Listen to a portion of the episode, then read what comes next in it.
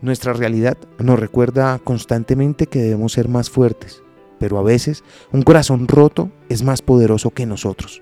¿Qué pasa si conoces a una persona, te enamoras de ella, pero sus deseos y sus objetivos no coinciden? La vida te obliga a tomar decisiones cada día. El amor no debe conquistar y dominar todo, convirtiéndose en un obstáculo en el camino de tu vida. No debe ser el principal compromiso. Tu vida debe inspirarte, no tus relaciones, aunque algunas puedan merecer algún sacrificio. Pero ¿serán felices ambas partes? Cuando te esfuerzas por lo que es importante para ti, atraes a la gente correcta. Así conoces a la persona que no te exigirá sacrificios. El amor es hermoso, pero no es suficiente para compensar toda una vida.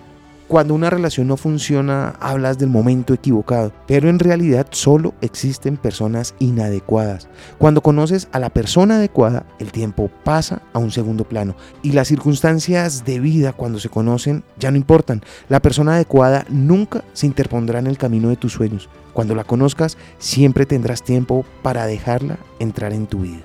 La escritora Heidi Priff asegura que si hay algo que todos tenemos que dejar de hacer es esperar a que otro aparezca y nos cambie la vida.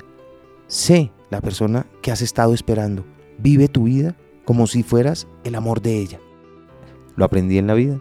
Está en los libros. Soy Lewis Acuña, arroba libro al aire en Instagram.